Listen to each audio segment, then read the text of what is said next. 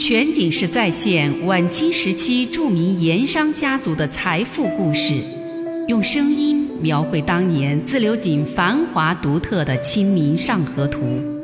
据王瑞小说《盐商世家》改编，悦享九零八自贡文化旅游广播为您倾情演绎《自流井往事》。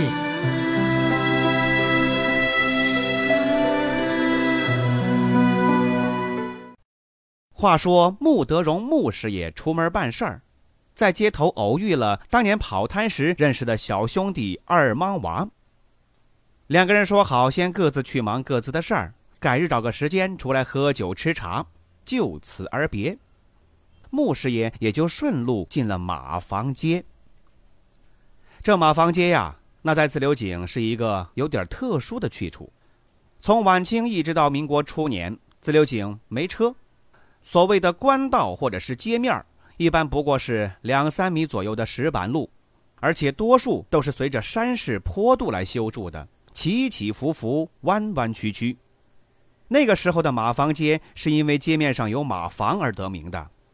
以前自流井所产的盐以及和制盐有关的那些燃料材料，比如说煤炭、竹木砖瓦等等，除了靠船只、水路运输之外，陆路运输主要靠的是驮马以及人背人挑，因此众多的马帮脚夫常年云集自流井。马帮脚夫这些人来往需要住店，而这个地方是交通要道，街上的客店站房非常的多。为了方便来往的马帮，大一点的客店还专门备有拴马喂马的马房，因此这条街就被叫做马房街。这客店站房一多。来往的又多数是外地人，这街上的饭店、酒铺、茶食店也就很多，平时非常热闹。而这些住店的既然是马帮脚夫，因此多数都是青壮年，又常年离家在外，于是，在住宿、吃茶、吃饭之外，又多了另外一种需求，也就是性的需求。按照市场法则，有需求这就有供给，有买的就有卖的，于是乎。就有那么一些来路不明、形迹可疑的年轻女子在马坊街客店里出入，久而久之，还发展成了市，也成了当地一景。这马坊街也因此成为了自流井有名的一处烟花柳巷。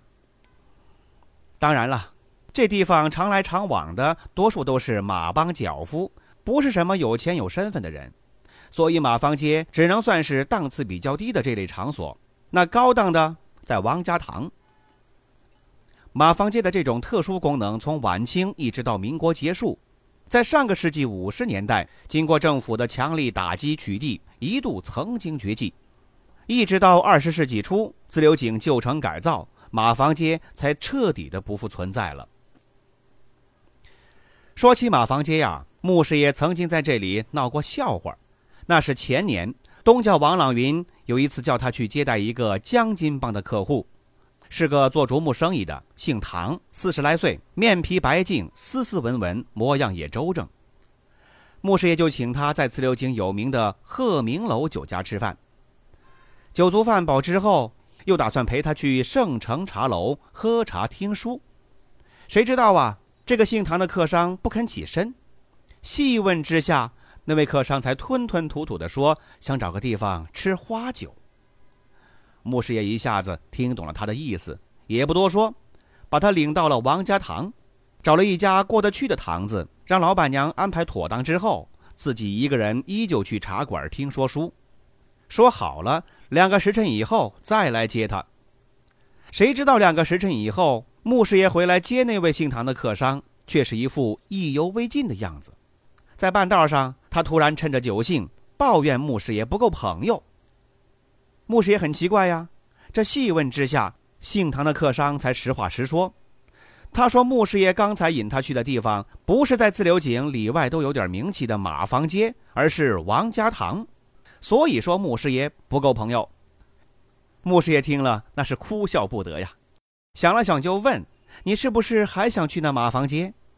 唐姓客商说：“当然想去。”牧师爷说：“那好，我这就领你到马坊街。”等到了那街面一看，姓唐的客商才终于明白，他早就慕名向往的马坊街到底如何。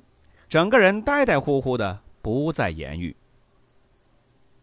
我们还是回过头来说那一天，穆师爷走到了马坊街，因为时近中秋，多数的马帮脚夫赶着回家团圆过节，几家客店照例有店小二招呼过往行人，在门前也有那些打扮得当的年轻女子在当街打望。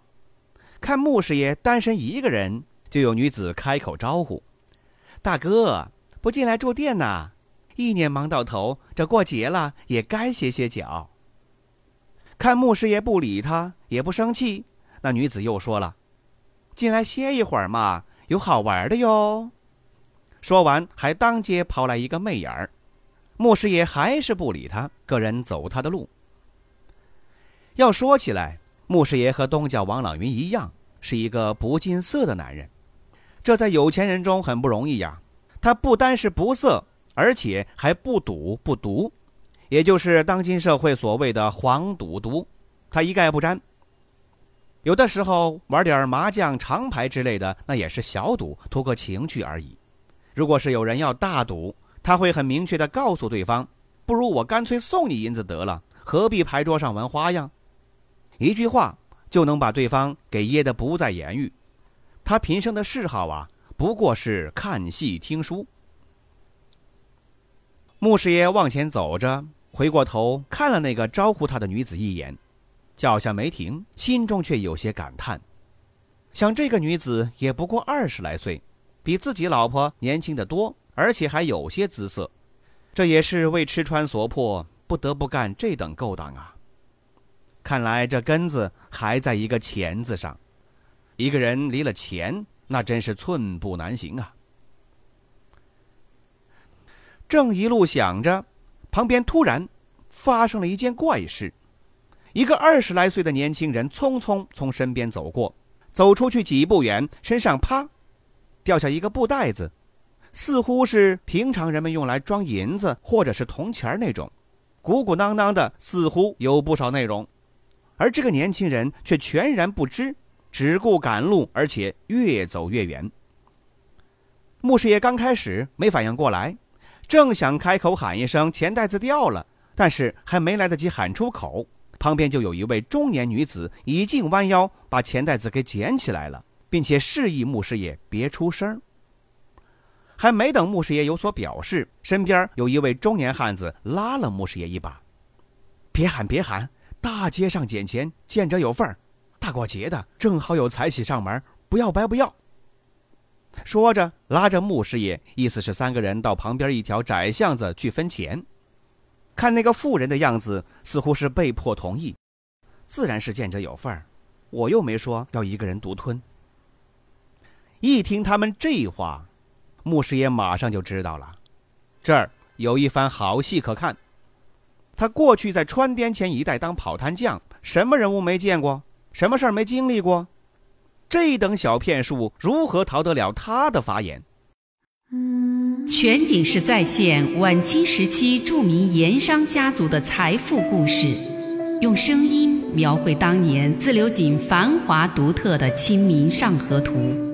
据王瑞小说《盐商世家》改编，悦享九零八自贡文化旅游广播为您倾情演绎《自流井往事》。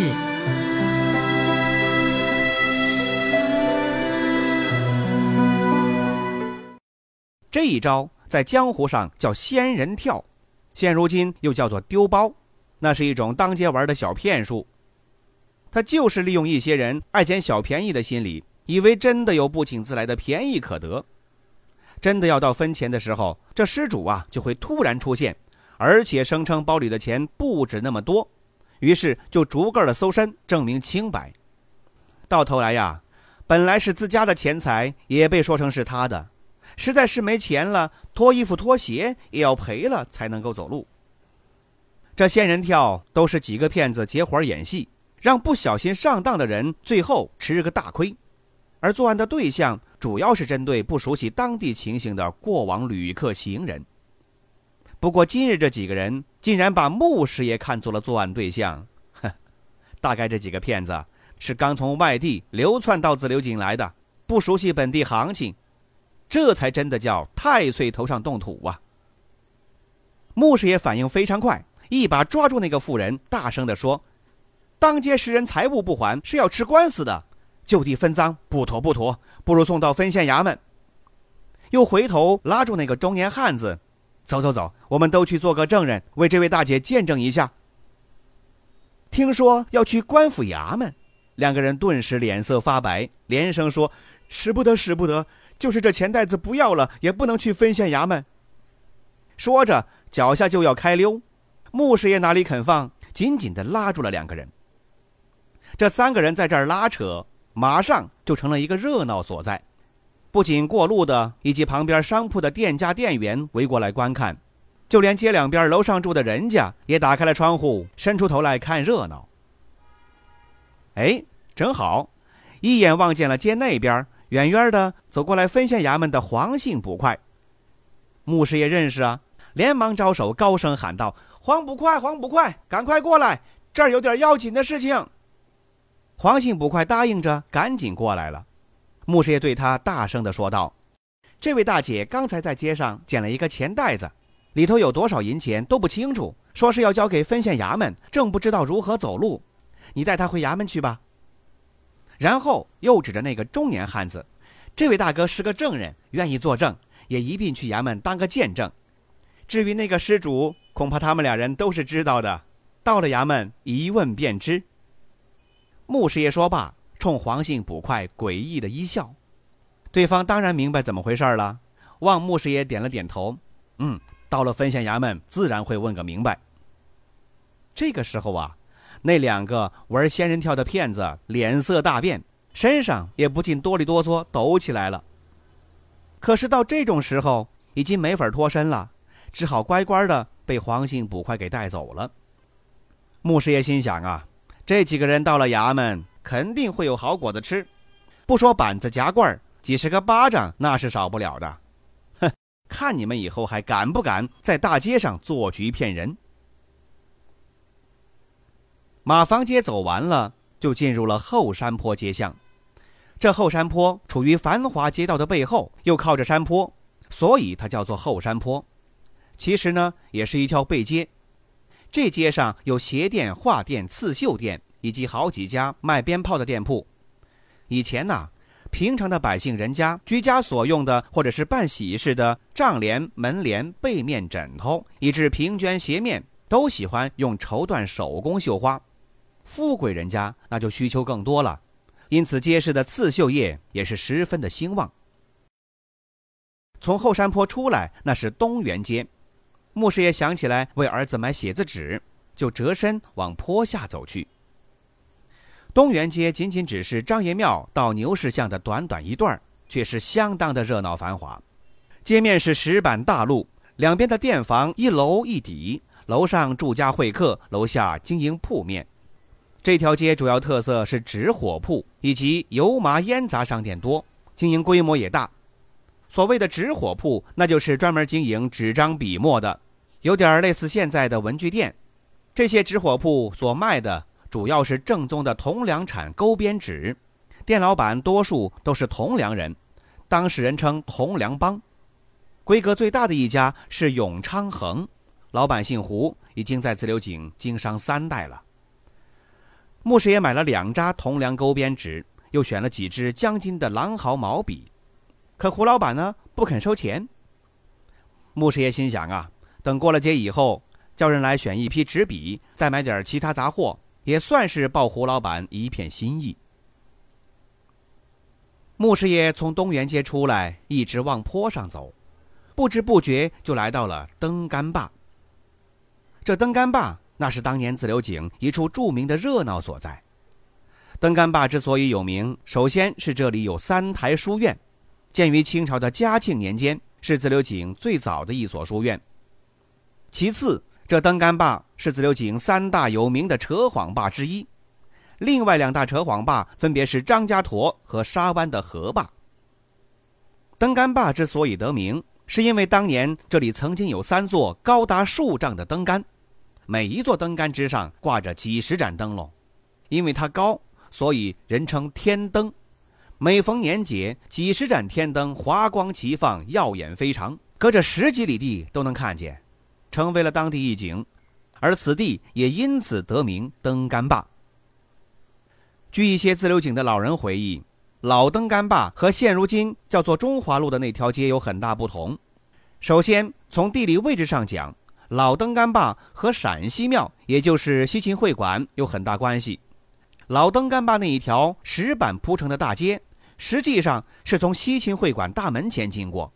三座大型灯杆正立于西秦会馆门前，大门前那一大块空坝子，才是名副其实的灯杆坝。而当年西秦会馆的那座大门已经不复存在了。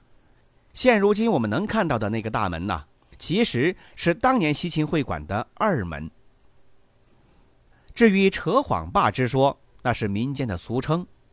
那个时候，自流井盐业兴盛，商旅繁荣，市面上热闹非常。除了摆摊设店的正经买卖之外，每天在闹市区的一些平整开阔的码头河滩之处，或者行人密集的要道口地面，就有那么一些流动的、驳杂而凌乱的经营者，临时摆个摊儿，招来买主。卖什么呢？卖杂货的、卖茶水的、卖瓜子麻糖的、修鞋的、补锅补碗的、糊灯笼风筝的、剃头的、掏耳朵的、看相算命的、卖草药打药的各色人等，三教九流都聚集在这一块坝子里。这些卖家呀，来这儿是为了寻买主、挣钱过日子，自然少不了大声吆喝，把自己的货色或者手艺本事给炫耀一番。而这其中呢，也有不少的不实之词，也就是扯谎。此其一，其次是这里的买卖人等都不问来处，也不问去路，犹如一个江湖鱼龙混杂，而这里头自然也就混杂了一些靠着坑蒙拐骗过日子的江湖客、跑摊匠。当时的人都认为呀，在这个地方所听到的、所看到的很多都不可信，因此这种市场被称之为扯谎市，而自流井当地人就称之为扯谎坝。自流井当年著名的、有规模的、成气候的扯谎坝，那就是登干坝、张家沱、沙湾河坝这三处，其中又以登干坝和张家沱最为有名。对于这样的扯谎坝，只要是不发生盗抢以及大的一些拐骗案件，官府一般都是听之任之，不加以管理引导，也不取缔。不过多少还是有点规矩。那就是这种扯谎吧不是每天都可以开市，而是必须择日开市，所择的日期那是逢五逢十，也就是农历尾数的五或者是十，这样的日子才能开市。其他的，比如过年，那是从初一到初五开市，中秋、端午节则是前后各两日。而这一天，那正是中秋节前一天，这就是扯谎坝开市的日子。牧师爷走完了街坡，还没来到登杆坝，就已经听见那边是人声鼎沸、热闹非凡呐。市井之声一浪高过一浪。牧师爷不管是当年在布店当学徒，还是做跑摊匠，以致回到县城当了官司客，他都还多少带点童心。哪里有热闹看，哪里有稀奇的事，他就爱往那里站，那里钻。进入了登杆坝，而且又是节前，景象果然与平常不一样。卖东西卖艺的，专门来看热闹稀奇的，站了满满的一坝子。穆师爷一边走一边看，那个心情啊，真不错。只见在一根高灯杆之前，密密麻麻的围了一个人圈子，在圈子里面，一个瘦高个男子正在大声的说着什么。穆师爷来了兴致，于是就挤进了人圈子，打眼这么一看。哎，怎么又是这个人？这个人身穿粗布长衫，一双圆口布鞋，脸色灰暗，眉窄眼小，面带病容，看样子就是一个烟客，抽大烟的。只见这个人在场子中间扯着嗓子高声叫喊：“一二三来，一二三，自幼学艺到峨眉山。”穆师爷认出了这个人。这个人正是昨天在张家坨码头那个扯谎骗钱的。原来昨天上午，穆师爷到张家坨办事儿。昨天也是一个开市的日子，也是热闹非凡。穆师爷办完事儿，从码头的茶馆里出来，看茶馆旁边的空地上已经围了一圈子人。穆师爷过去一看，在场子中间叫喊揽客的，就是这位疑似烟客的长衫男子。在这个长衫男子的身边，放着一个男人企业用的夜壶，很粗糙，一看就是下等人家所用之物。只见他站在场子中间，扯着嗓子高声喊道：“一二三来，一二三，自幼学艺到峨眉山，十年学会缩身术，今天看我把夜壶钻。”他一边这么喊着，一边还把身边的夜壶给提起来，把那个只有甘蔗头粗细的夜壶口子。对着围观的人等展示它的大小，一时间引得过路人驻足观看，议论纷纷。而且这围观的人圈子那也是越扯越大。旁边有人就说了：“哎，有意思，把夜壶也拿到大街上来扎场子了。这世上的稀奇事还真不少。”又有人说：“这夜壶口子那么小，人怎么钻得进去呀？真是吹牛不要本钱呐！”还有人回话说：“不关事。”看看再说，等会儿他钻不进去，看他拿什么话来说。于是这看的人越来越多，都想看看这个汉子到底是搞的什么名堂。要说这夜壶，现在很多人没见过，那是专门给男人起夜用的，充其量也就是茶壶大小。这个长衫男子真的能够钻进夜壶？如果钻不进，他又如何脱身呢？我们下回再说。